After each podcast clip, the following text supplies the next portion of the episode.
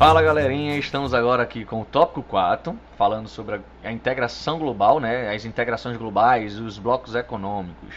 Eu sou o professor Edmu, né, trazendo aí para vocês o conteúdo do nono ano e estou aqui com o professor Tom Barbosa para complementar o assunto. Então, senhores, é necessário que nós possamos observar os blocos econômicos. Tom, para que serve o bloco econômico? Na verdade, Ed, é, os blocos econômicos eles têm a grande intenção de afinar as relações político-econômicas entre os países. Porque logo após a Segunda Guerra Mundial, a gente bem sabe que, mesmo tendo países vitoriosos, muitos países gastaram muito, principalmente com a reestruturação dos países após esses conflitos.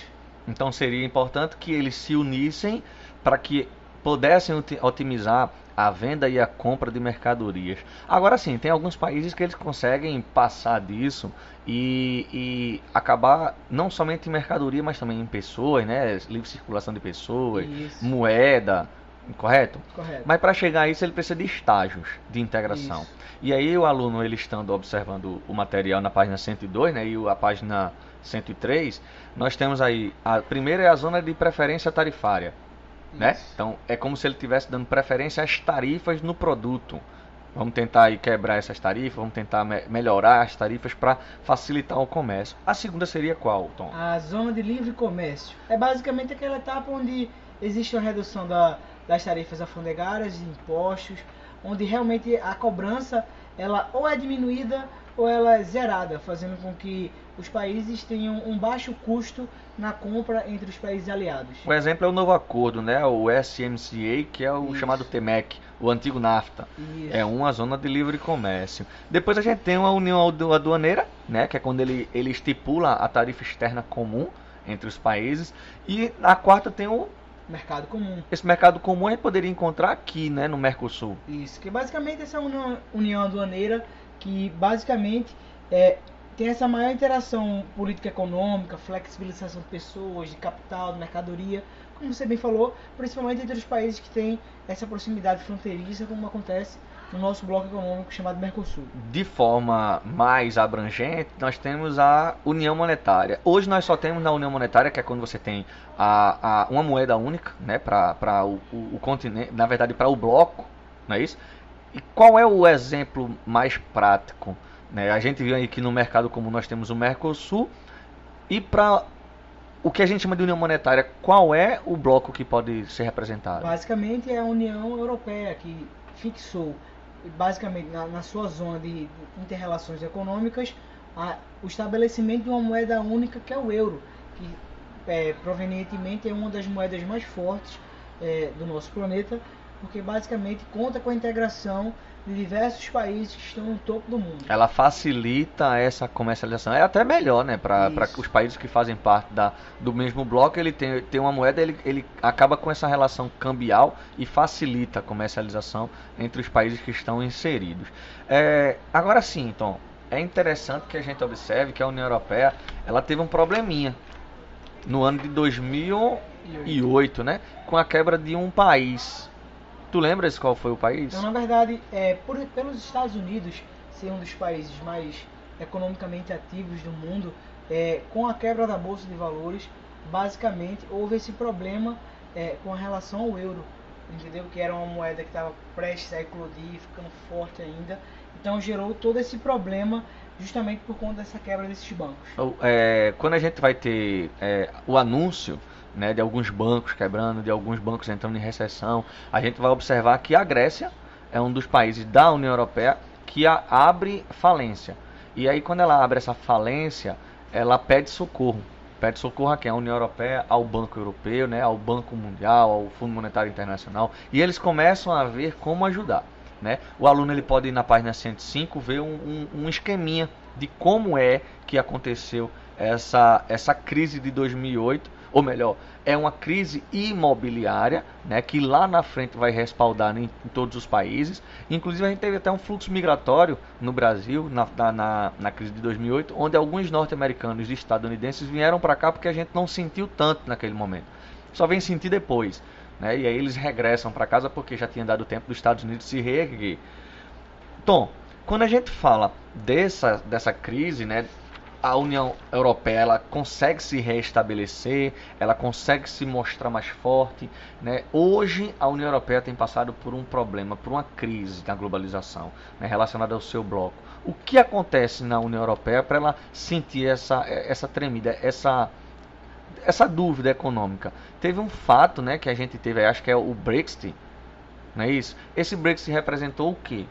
Na verdade, sim, a União Europeia teve diversos problemas que a partir de todo o desenvolvimento da pós Segunda Guerra Mundial e reestruturação de alguns países economicamente falando, é, nem, e também conflitos entre países por conta de petróleo e, e áreas comuns, meio que fizeram com que esses acordos acabassem não acontecendo, entendeu? Fazendo com que trouxesse essa estabilidade para a União Europeia visto já que Tom trouxe para a gente uma instabilidade, é, um, do, um, dos grandes problemas foi exatamente o contexto migratório. Né? E aí você tem a, a, o Reino Unido ele começando a fazer uma votação entre a, os seus, a sua sociedade e decidem perguntar ao povo se eles queriam ficar na União Europeia ou queriam sair da União Europeia. A decisão, né, 51% decide sair, e quando eles decidem sair, eles, é, isso foi terminantemente né, concluído no ano de 2020, onde foi anunciado a saída de fato do Reino Unido da União Europeia, fazendo com que a União Europeia hoje ela tenha 27 países, né? Ela foi concretizada. O Reino Unido saindo da União Europeia trouxe uma certa instabilidade, não diga-se de passagem que quebrou a União Europeia, né? mas eles sentiram um pouco as suas questões econômicas e talvez seja a curiosidade mais relevante no que a gente fala do bloco União Europeia, que tem várias fases, né? Ela começa lá atrás com Benelux, depois ela vem para a SECA, Comunidade Econômica Europeia, Mercado Comum Europeu, até que então se transforma em União Europeia, que era formado por 28 países, tem a zona do euro, o tratado que marca a União Europeia, o Tratado de Maastricht. Além da União Europeia, nós temos outros blocos. Na verdade, um, um dos bem famosos ao caso do nosso país faz parte é o Mercosul, que é é, é o mercado comum da América do Sul. Então, basicamente, é, do mesmo jeito que os outros blocos econômicos, tem a função de diminuir as taxas alfandegárias e aduaneiras, assim como melhorar o fluxo econômico desses países. Então, o nosso país, o Brasil, tem relações com, com países como Uruguai, Chile, Bolívia, Peru, fazendo com que é, essas relações de trocas de mercadorias beneficiem muito os países sul-americanos. Um bloco econômico, vale salientar, ele pode receber países ou pode perder países. No caso da União Europeia, ela perdeu. No caso do Mercosul, nós tivemos a suspensão de um país. Que país foi esse, então? A Venezuela, ela vai ser suspensa e aí a gente tem, talvez num futuro, uma negociação que possa trazer ela para o que seria o Mercosul. Mas para isso ela vai precisar mostrar uma estabilidade econômica, uma estabilidade política. A priori, lembra, ela está suspensa, ela não foi excluída do bloco. Está passando por uma movimentação que a fez ser afastada. Né? É, pegaram parte do protocolo, mostraram lá na carta dizendo precisa se afastar. Isso aconteceu com o Paraguai e pode acontecer com qualquer um outro país quando ele retira a ideia de democracia, quando ele retira a ideia de povo, né? perde a caracterização de globalização. Então é um um, uma fase que o Mercosul está passando. A gente pode representar a PEC, que é dada como um dos principais blocos, né, que aí de repente pode vir a, sur a surgir como uma, uma, força. Nós temos o SADC, que é na África, CARICOM, naquela parte ali da América é, Central, né, as comunidades dos Caraí das Caraíbas, nós temos o Pacto Andino, ou a Comunidade Andina, né? Nós temos a ALCA, que foi um projeto que não deu certo, a ideia da Alca era fazer uma área de livre comércio das Américas, mas ela não consegue sair do papel. Uns dizem que isso foi bom, outros dizem que isso foi ruim. Né? Tem críticos que dizem que os governos atuais estão querendo fazer uma, uma, Euro, uma América completa, só que aí teria a exceção de Cuba, porque ainda não está de acordo com o que se tem de premissa para a globalização.